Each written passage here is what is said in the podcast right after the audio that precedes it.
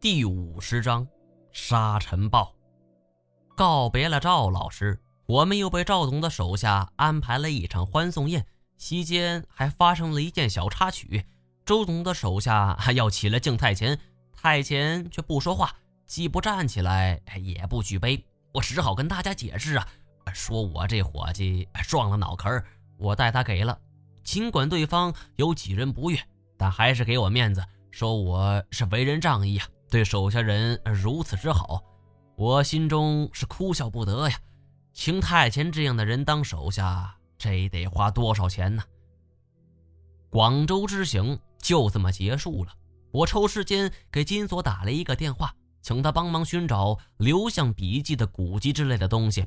事情没有完结呀，刘向一定会像这本书一样，再次留下什么线索。我得继续往下查。火车上，望着窗外急速后退的景色，心中是起伏不定。赵老师身为文天涯弟子，都不知道他们当年经历了什么，更不要说我这个局外人了。虽然知道刘向的一些事儿令我多少宽慰了一些，但是二表哥却给了我很大压力呀。再加上赵老师的话，我的心情依旧十分压抑。返回景洪后，家里的装修是已经焕然一新，所有的玻璃都换成了高强度的防弹玻璃。金锁敲着玻璃，得意地说：“毛爷，不错吧？真家伙，别说是刀了，就算是子弹，那都打不透。”我暗暗苦笑啊，万一有什么危险的话，我自认为可以像那个老头似的撞墙而走。现在看来，我是甭想了。金锁接着问我广州之行有何收获，我简单说了一下，又问他近来有什么变化。他说也没什么，只是采购几件装备。说完就用一种狡黠的目光盯着我。我知道这次的焦塔之行跟之前不一样，不管是八百媳妇黄林，还是察合台汗国的古墓，金锁多多少少都捞了一些好处啊。唯独这次海底石塔。眼瞅着一背包的金银珠宝是被我们强行丢掉，金锁等于是白忙活一场，也难怪他会有想法。我叹了口气儿，唉，算算多少钱吧，回头我给你。金锁一听这话，是忙不的就从兜里边拿出一张纸条，哎，不不多不多，我算了算，也就是三万来块钱。我一皱眉，这么多？金锁说道：“毛爷，您想一想。”咱们这次目的地是哪儿啊？啊，是从祖国西南边陲到最北疆啊，一个中国跨过去了，这装备肯定是第一保障啊。就这，我还是把咱们以前装备是缝缝补补，能用的就用啊，没敢浪费。我摆摆手，行了行了行了，我承担一半啊，回头我给你转账。内蒙之行终于是提上了日程啊，没想到刚刚从福建回来两个月，我们就要再一次出发。对于这一次的内蒙之行，我们的准备无疑是很充分，我也十分期待。老财口中的龙、文天涯他们的内蒙的曾经过往，以及那些传得神乎其神的传说，都令我十分期待。金锁联系了一辆大金杯，老赖前来送行。金锁还故意逗趣呢，哎，跟我们一起去吧，啊，好地方。老赖头摇的那跟拨浪鼓似的，拉倒吧，我可不去。昆仑山差点把我给老骨头都给埋了，我还是坚守大本营啊，等候各位胜利的好消息吧。不去也好啊，这一次前往内蒙，只有我和太监金锁三个人，这是有史以来人数最少的一次。但是我的心中却是格外踏实，大概是因为有太监在吧。一路疾驰，穿行国道、省道、乡道，避开了路上的盘查呀。这条路上是走走停停。二十多天过去了，我们才到达了内蒙境内。以前上学的时候，我曾独自一个人骑着摩托车摩旅呀，走过一次内蒙。那个时候没有雾霾，也没沙尘暴，随处可见的就是绿油油的大草原呢。蓝天绿草伴随着微风徐徐而来的芳草馨香，周身都舒坦了，很是惬意呀。但是这一次，我没想到，就是短短几年过去。内蒙草原的沙化竟会如此严重，一路上我们所见的都是一望无垠的沙漠呀，只有偶尔几块沙石，似乎还在顽强地向世人证明这块土地上原有的美景。而最可恶的是，我们走在半路上，车轮陷进了沙漠里打滑呀！我们三个人不得不想办法脱困呐。三个人中，我的体重无疑是最轻的，由我负责掌控方向盘、金锁和太前推车。可是凭借我们的力气，很难撼动这个大家伙。天色就渐渐暗了下来。这种偏僻地方，导航早已罢工啊。我们只好按照地图上的指引，是观察距离。心中估算了一下，到达巴彦卓尔市乌拉特中旗至少还有三天的路程啊。而且这还是乐观估计啊。如果路况不理想，或者天公不作美。恐怕一个星期都难以到达呀！金锁是卯足了力气，使劲推车。哎，毛爷，左大轮，左大轮啊！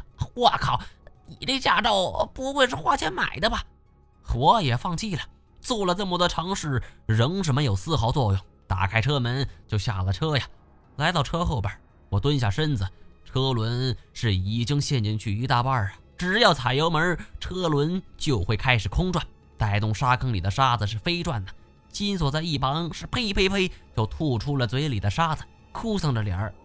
我说：“咱们不会还没到目的地就牺牲了吧？”我摇摇头啊，这种情况我还真没遇到过。每一个猎人都会有他自己的专长与忌讳。我常驻云南边境，丛林是我的专长，相对而言，沙漠就是我的禁忌。当年中非打猎，曾有机会去撒哈拉沙漠，可是我始终拒绝。沙漠求生的短板，最终令我忽略了潜在的危机呀，陷入了眼前的这副窘境。两个小时过去了，我们也没能把沙坑里的车给推出来。而此刻天是暗了下来，是以极快的速度暗下来，仿佛一块云经过，将太阳就给严严的遮住了。我预感到了不妙，急忙爬上车顶，举着望远镜就遥遥望去。只见远处的天际边是灰蒙蒙的一片，碎风夹裹着漫天的黄沙，像是一堵竖立在天地之间的高墙，朝着我们的方向就挤压而来。我的头皮一下就炸了，回头吼道：“进车，快进车！”两个人见我是如临大敌的神情，也不敢耽搁。拉开车门就钻了进去，我是赶紧翻出了几条毛巾和衣服，挡住了车上所有的车窗和玻璃。按照这种风力，时常会夹杂着石块，而按照这样的风速计算，随便一块小石头都能以极快的速度爆表啊！而只要有一个小石头以极大的速度打了进来，它的伤害就已经不亚于一颗子弹了。趴趴低身子，捂住口鼻。我说完这句话，就将连帽衫罩在脑袋之上，拿了一块毛巾沾上水，捂住了自己的嘴巴和鼻子。太监和金锁也跟着我做。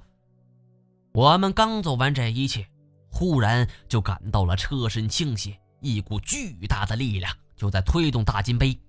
在大自然面前，金杯面包车就像是一辆玩具车呀，被左右的摇晃。我们趴在车里。就像是坐在一叶随波逐流的扁舟之上，随着摇摆不定，这种剧烈的摇晃还是没有停止，耳边传来了噼里啪啦，犹如下雨般的声音呢。我即便是捂住了自己的嘴巴，但还是喊道：“注意，沙尘暴来了！”而喊了这一嗓子，我才发现自己的声音已经被完全遮住了。